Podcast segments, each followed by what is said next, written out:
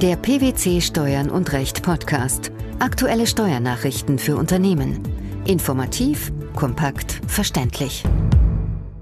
Herzlich willkommen zur 230. Ausgabe unseres Steuern und Recht Podcasts, den PwC Steuernachrichten zum Hören. In dieser Ausgabe beschäftigen wir uns mit folgenden Themen. Vorsteuerabzug auch bei fehlender Angabe des Tätigkeitsorts in der Rechnung. Keine Aktivierung von Aufwendungen im Zusammenhang mit schwebendem Geschäft. Steuerbegünstigte Abfindung auch bei einvernehmlicher Auflösung des Arbeitsverhältnisses.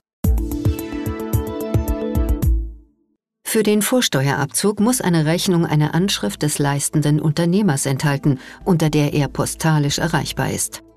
Wie der Bundesfinanzhof unter Aufgabe seiner bisherigen Rechtsprechung in zwei Urteilen entschieden hat, ist es nicht mehr erforderlich, dass die Rechnung auch einen Ort angibt, an dem der leistende Unternehmer seine Tätigkeit ausübt.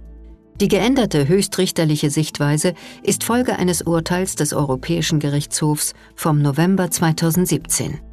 Worum ging es in den beiden entschiedenen Fällen? Der Vorsteuerabzug aus Leistungsbezügen anderer Unternehmer setzt eine Rechnung voraus, die, neben anderen Erfordernissen, die vollständige Anschrift des leistenden Unternehmers angibt.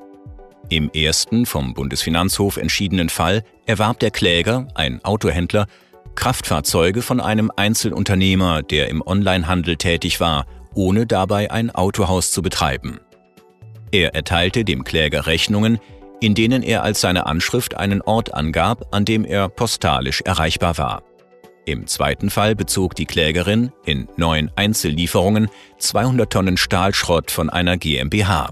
In den Rechnungen war der Sitz der GmbH entsprechend der Handelsregistereintragung als Anschrift angegeben. Tatsächlich befanden sich dort die Räumlichkeiten einer Anwaltskanzlei.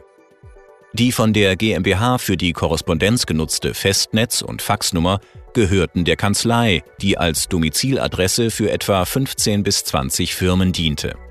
Ein Schreibtisch in der Kanzlei wurde gelegentlich von einem Mitarbeiter der GmbH genutzt. Nach bisheriger Rechtsprechung des Bundesfinanzhofs wird das Merkmal vollständige Anschrift im Umsatzsteuergesetz nur durch die Angabe der zutreffenden Anschrift des leistenden Unternehmers erfüllt, unter der er seine wirtschaftlichen Aktivitäten entfaltet. Die Angabe eines Briefkastensitzes mit nur postalischer Erreichbarkeit, an dem im Zeitpunkt der Rechnungsstellung keinerlei geschäftliche Aktivitäten stattfinden, reicht danach als zutreffende Anschrift nicht aus. Daran hält das oberste Finanzgericht im Lichte der beiden EuGH-Urteile vom 15. November 2017 in den verbundenen Rechtssachen Geißel und Butin nun nicht mehr fest. Wie lautet die entsprechende Entscheidung? Der BFH bejahte in beiden Fällen den Vorsteuerabzug mit ordnungsgemäßen Rechnungen. Für die Angabe der vollständigen Anschrift des leistenden Unternehmers reiche die Angabe eines Ortes mit postalischer Erreichbarkeit aus. Und zwar jede Art von Anschrift, einschließlich einer Briefkastenanschrift, sofern der Unternehmer unter dieser Anschrift erreichbar ist.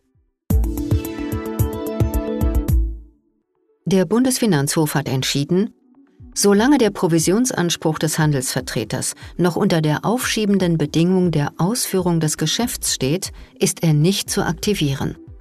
Provisionsvorschüsse sind beim Empfänger als erhaltene Anzahlungen zu passivieren. Aufwendungen, die im wirtschaftlichen Zusammenhang mit den Provisionsvorschüssen stehen, sind nicht als unfertige Leistung zu aktivieren, wenn kein Wirtschaftsgut entstanden ist. Welcher Sachverhalt wurde mit diesem Urteilsspruch geklärt? Der Bundesfinanzhof musste sich mit der Frage beschäftigen, ob Aufwendungen eines Reisebüros, die im Zusammenhang mit der Vermittlung von erst im Folgejahr angetretenen Reisen angefallen sind, als unfertige Leistungen zu aktivieren sind. Der Kläger betrieb als Franchise-Unternehmen ein Reisebüro und erhielt für alle zur Ausführung gelangten Buchungen eine Provision, die erst drei Wochen vor Reiseantritt des Kunden ausbezahlt wurde. Die erhaltenen Provisionen buchte der Kläger zunächst als passive Rechnungsabgrenzung, die dann zum Reisedatum des Kunden auf das Erlöskonto umgebucht wurde. Welches Problem ergab sich aus dieser Vorgehensweise? Vor Ausführung des vermittelten Geschäfts handelt es sich um ein schwebendes Geschäft. Wenn die Provision bereits vorher gezahlt worden ist, ist sie, wie vom Kläger erklärt, zum Stichtag passiv abzugrenzen.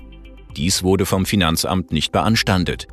Es vertrat jedoch die Auffassung, dass die rechnerisch auf die noch nicht realisierten Provisionen entfallenden Aufwendungen den Gewinn nicht mindern dürfen. Es begründete dies damit, dass die gewinnmindernde Berücksichtigung der Aufwendungen gegen den Grundsatz der Nichtbilanzierung schwebender Geschäfte verstoße. Dagegen hatte das Reisebüro geklagt. Das Finanzgericht hatte der Klage stattgegeben und entschieden, dass erstens für die geleisteten Anzahlungen auf die Provisionsansprüche keine Gewinne realisiert wurden und dass zweitens die damit verbundenen Aufwendungen nicht als unfertige Leistungen aktiviert werden müssen. Dem pflichteten die BFH-Richter im Ergebnis vollumfänglich bei. Wie begründeten sie diese Einschätzung? Soweit bezüglich der erhaltenen Provisionen noch keine Gewinnrealisierung eingetreten sei, habe das Finanzgericht zu Recht entschieden, dass die damit im Zusammenhang stehenden Aufwendungen nicht als unfertige Leistungen zu aktivieren seien. Der Bilanzposten unfertige Leistungen setze die Wirtschaftsguteigenschaft voraus. Durch die laufenden Betriebsausgaben habe sich kein solches Wirtschaftsgut herausgebildet, das als unfertige Leistung zu aktivieren wäre. Selbst wenn für einen erlangten Vorteil die künftigen Erträge ausreichten, fehle es an der für die Aktivierung als unfertige Leistung erforderlichen Voraussetzung, dass die Aufwendungen dem Kaufmann einen objektiv werthaltigen, das heißt greifbaren Vermögenswert verschaffen. Die hier streitigen Aufwendungen beurteilte der Senat als laufende Ausgaben, die ihrer Natur nach regelmäßig wiederkehren und sich auch in ihrer Höhe, wenn auch mit gewissen Schwankungen, im Wesentlichen gleichmäßig entwickeln. Zudem habe sich aufgrund der getätigten Aufwendungen keine objektiv werthaltige Position für den Betrieb des Klägers gebildet. Wenn ein Arbeitgeber einem Arbeitnehmer im Zuge der einvernehmlichen Auflösung des Arbeitsverhältnisses eine Abfindung zahlt, sind tatsächliche Feststellungen zu der Frage, ob der Arbeitnehmer dabei unter tatsächlichem Druck stand, regelmäßig nicht notwendig. So lautet ein Urteil des Bundesfinanzhofs. Welcher Sachverhalt lag dieser Entscheidung zugrunde? Der Kläger war als Verwaltungsangestellter bei einer Stadt beschäftigt. Dieses Arbeitsverhältnis beendeten er und seine Arbeitgeberin durch einen Auflösungsvertrag im gegenseitigen Einvernehmen vorzeitig. In diesem Vertrag war auch die Zahlung einer Abfindung an den Kläger geregelt und zudem vereinbart, dass der Kläger keine weiteren rechtlichen Schritte zwecks etwaiger Höhergruppierung und Gleichbehandlung unternehmen würde. Das Finanzamt lehnte die vom Kläger begehrte ermäßigte Besteuerung der Abfindung nach der sogenannten Fünftelregelung ab weil nicht erkennbar sei, dass er bei Abschluss des Abfindungsvertrages unter einem erheblichen wirtschaftlichen, rechtlichen oder tatsächlichen Druck gestanden habe. Der entsprechenden Klage hatte das Finanzgericht stattgegeben. Der Bundesfinanzhof bestätigte das nun. Wie fiel die höchstrichterliche Begründung aus? Die Abfindungszahlung war unmittelbar zum Ausgleich des dem Kläger infolge des Wegfalls seiner Bezüge erlittenen Schadens bestimmt und beruhte auf dem Auflösungsvertrag als neue Rechtsgrundlage. Die BFH-Richter pflichteten dem Finanzgericht grundsätzlich bei, dass der Kläger bei Abschluss des Auflösungsvertrags unter tatsächlichem Druck stand. Hierbei könne jedoch offen gelassen werden, ob an dem Erfordernis der Drucksituation bei Zahlung einer Abfindung im Rahmen eines Über- oder Unterordnungsverhältnisses festzuhalten sei. Was ist damit gemeint? Zahle der Arbeitgeber dem Arbeitnehmer, wie hier geschehen, im Zuge der einvernehmlichen Auflösung des Arbeitsverhältnisses eine Abfindung, könne in der Regel unterstellt werden, dass der Arbeitnehmer die Auflösung des Arbeitsverhältnisses nicht allein aus eigenem Antrieb herbeigeführt habe. Wäre dies der Fall, hätte der Arbeitgeber nämlich keine Veranlassung, eine Abfindung zu leisten. Stimme der Arbeitgeber demgegenüber einer Abfindungszahlung an den Arbeitnehmer zu, könne grundsätzlich angenommen werden, dass dazu auch eine rechtliche Veranlassung bestand. Insofern sei ohne weiteres davon auszugehen, dass der Arbeitgeber zumindest auch ein erhebliches eigenes Interesse an der Auflösung des Arbeitsverhältnisses hatte.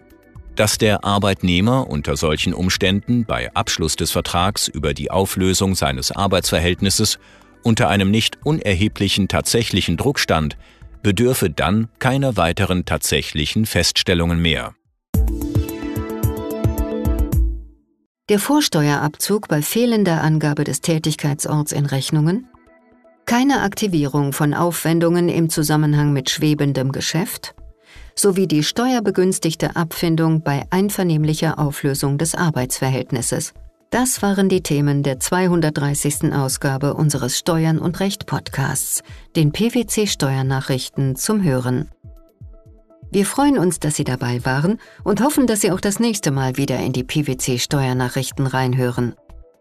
Steuerliche Beiträge zum Nachlesen finden Sie in der Zwischenzeit unter blogs.pwc.de slash steuern und recht.